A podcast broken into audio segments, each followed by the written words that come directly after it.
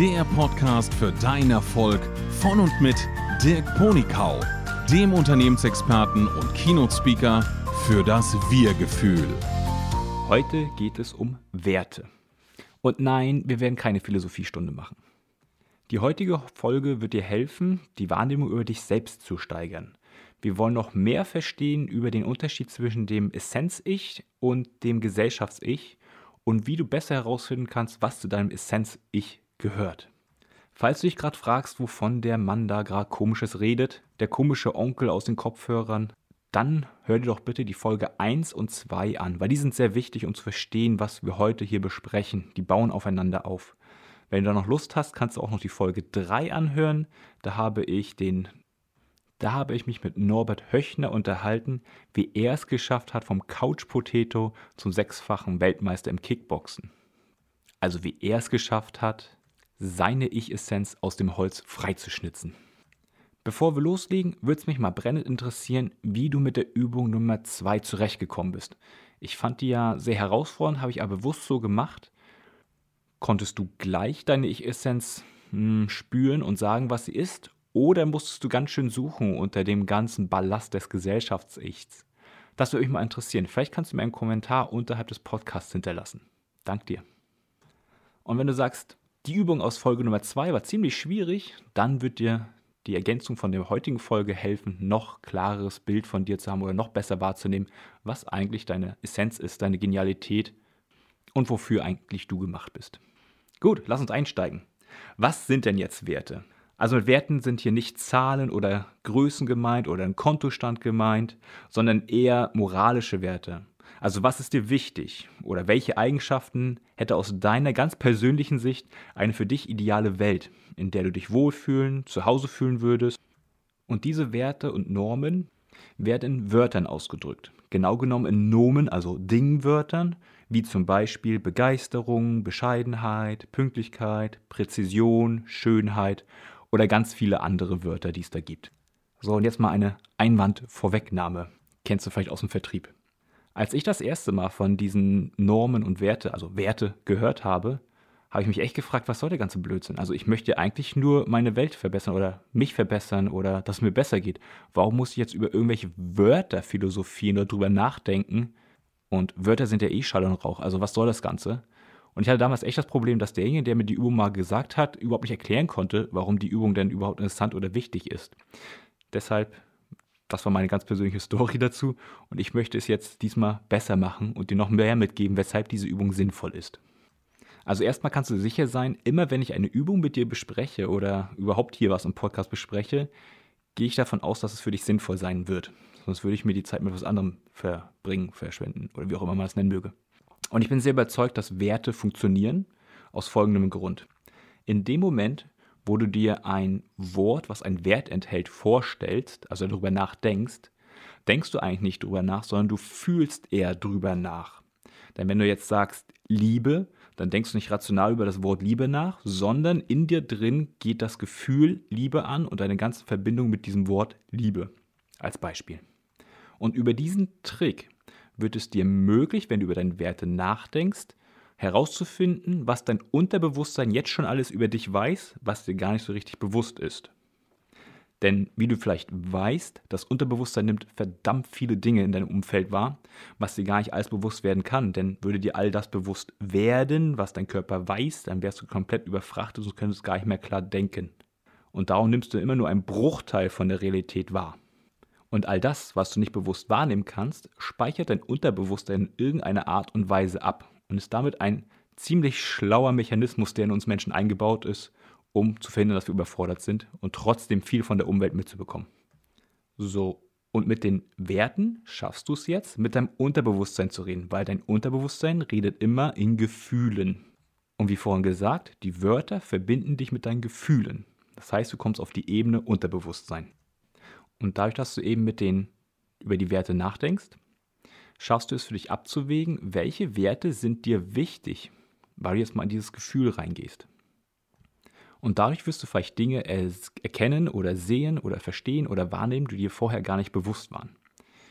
Und das Überraschende ist ja, dein Unterbewusstsein wusste es die ganze Zeit. Das heißt, wenn du etwas machst, was mit deinen Werten nicht in Einklang ist, wird dich dein Unterbewusstsein in irgendeiner Art und Weise aufhalten, das zu tun.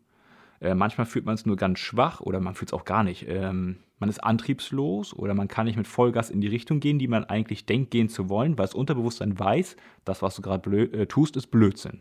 Und dann hält es dich zurück.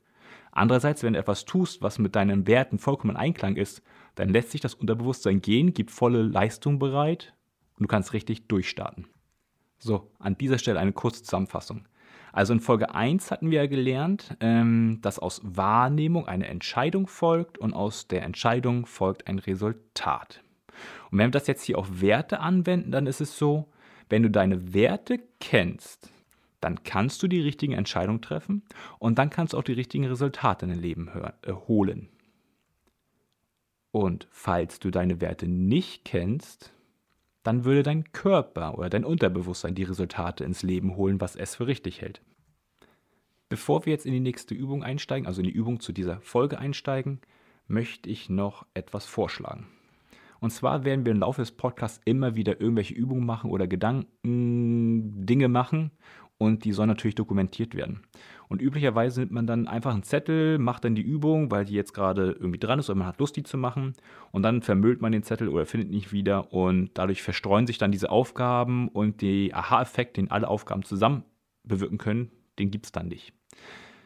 Mein Trick oder mein Vorschlag dafür ist, ähm, hol dir doch bitte mal ein Kladdebuch oder ein Heft mit Hardcover außenrum. Das hat dann ungefähr 80 Seiten oder so. Und dann fängst du quasi auf Seite 2 oder 3 an und fängst die Übungen an zu machen. Das Tolle ist, dass du dein Buch von vorne nach hinten durchblättern kannst und auf jeder Seite oder je nachdem, welchen Abstand du gelassen hast, findest du dann eine Übung, die du gemacht hast.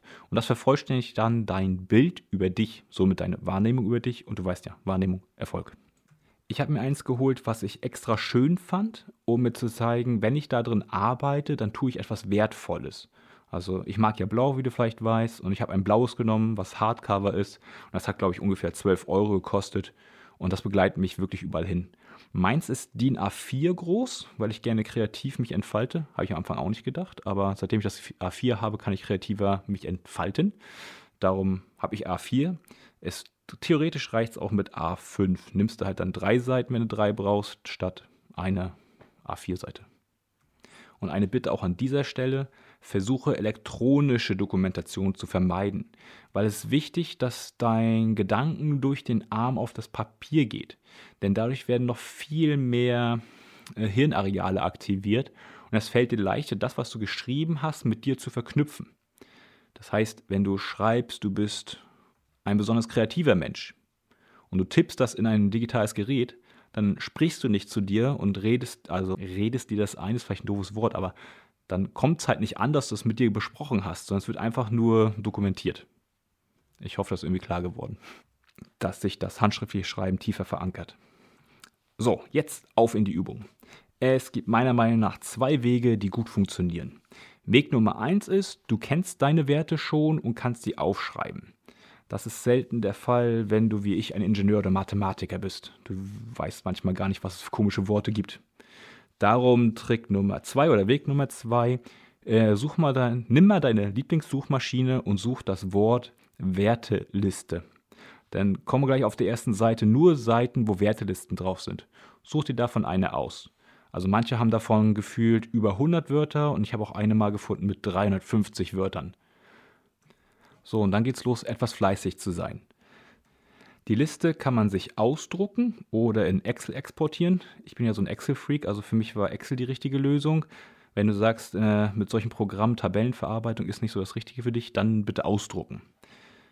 Und dann gehst du bitte mal die Liste durch und verteilst für jedes Wort, was da drin steht, Punkte von 0 bis 10. 10 heißt, boah, dieses Wort ist ja richtig geil, da stehe ich ja voll drauf. Und 0 heißt, äh, ich kann mit dem Wort nichts anfangen. Oder interessiert mich null. Und wenn die Tabelle dann einmal durchgegangen bist, dann suchst du dir die zehn Wörter raus, die die meisten Punkte haben. Und sollten das zufälligerweise ganz viele Wörter sein, die alle zehn Punkte haben, dann würdest du ja wahrscheinlich 15 haben oder eine größere Anzahl als 10 haben, die aber 10 Punkte haben. Das heißt, du es entscheiden, welche zu den Top 10 gehören.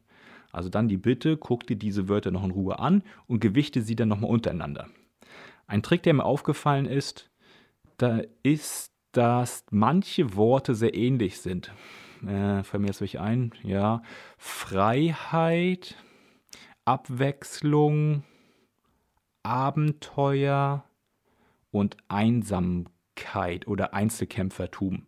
Das ist ungefähr das gleiche Wort, zumindest bei mir. Wenn du auch bei dir das Gefühl hast, da sind Wörter, die sich irgendwie ergänzen, also eng zusammengehören, dann versuch bitte einen Überbegriff dafür zu finden. Also ich habe dieses Freiheit, was ich jetzt gerade genannt habe, bei mir als Abenteuer dann übernommen. Weil es macht keinen Sinn, dass du zehn Wörter drinstehen hast, die für dich die gleiche Bedeutung haben, also auch für dein Unterbewusstsein den gleichen Schwerpunkt setzen.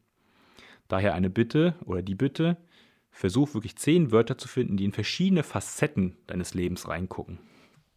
Lass dir dafür wirklich Zeit, weil ich weiß noch, es war ganz schwer für mich, das runterzubrechen auf zehn Wörter, die mich wirklich gut beschreiben oder das, was mir wichtig ist, gut beschreiben. Also lass dir da wirklich Zeit. Das musst du nicht im Tempo dieses Podcasts durcharbeiten.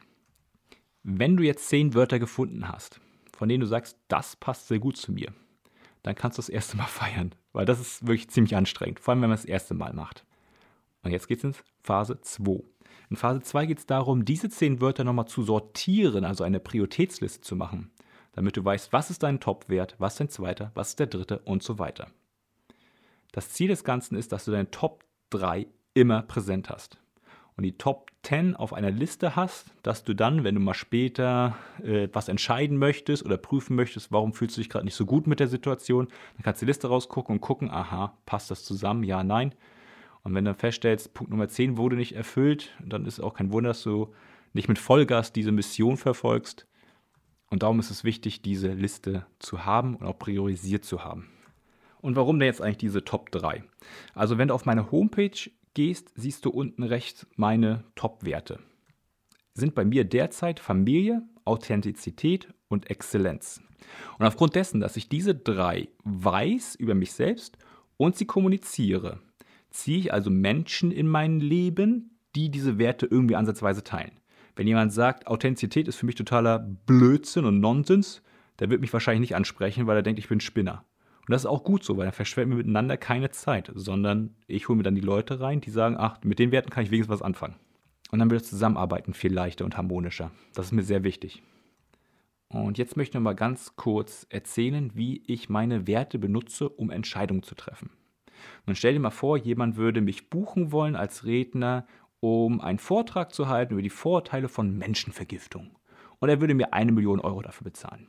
Dann könnte man eventuell versucht sein, wegen des Geldes den Auftrag anzunehmen und sich was aus dem Finger zu saugen, sich dahinzustellen und zu sagen, ja, ist alles in Ordnung.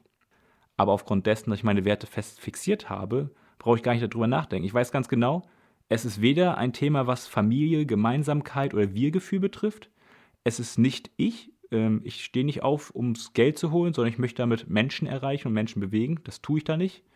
Und ich wäre garantiert nicht exzellent, wenn ich in einer falschen Rolle auf einer Bühne stehen würde und da was laber oder erzähle, was mich eigentlich gar nicht von Herzen berührt. Dann kann ich es auch gar nicht richtig rüberbringen. Also, dass ich die drei Wörter kenne, also meine drei Werte kenne, kann ich ganz klar sagen, also das ist nichts für mich, danke für die Anfrage, tschüss. Ich hatte ja vorhin gesagt, derzeit sind meine drei Top-Werte diese. Das Spannende ist, im Laufe unseres Lebens verändern sich unsere Werte. Es gibt Phasen im Leben, da suchen wir mehr die Sicherheit, also wenn man wahrscheinlich gerade eine Familie gründet, sucht man eher die Sicherheit. Und wenn man gerade aus dem sicheren eigenen Familien, aus der Ursprungsfamilie rausgeht, dann sucht man wahrscheinlich eher die Freiheit, die Kreativität, sich entfalten zu können, das machen zu können, was man wirklich will. Und so gibt es in jeder Phase des Lebens mal andere Schwerpunkte. Äh, ich habe mir angewöhnt, spätestens nach sieben Jahren nochmal meine Werte durchzugehen und dann gibt es immer so kleine Änderungen oder auch größere. Also als meine Kinder auf die Welt kamen, gab es eben mal einen größeren Shift.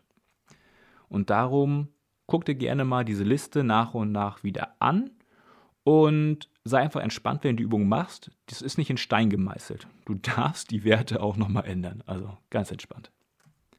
Ich würde mich freuen, wenn du deine drei Werte unterhalb dieses Podcasts in den Kommentarbereich schreibst, also wenn ich das traust, würde mich sehr freuen. Vielleicht kannst du mir auch ein Feedback geben, wie gut diese Übung umsetzbar war für dich und was du vielleicht noch so mitteilen möchtest. Wie immer, lebe dein Leben, dein Dirk.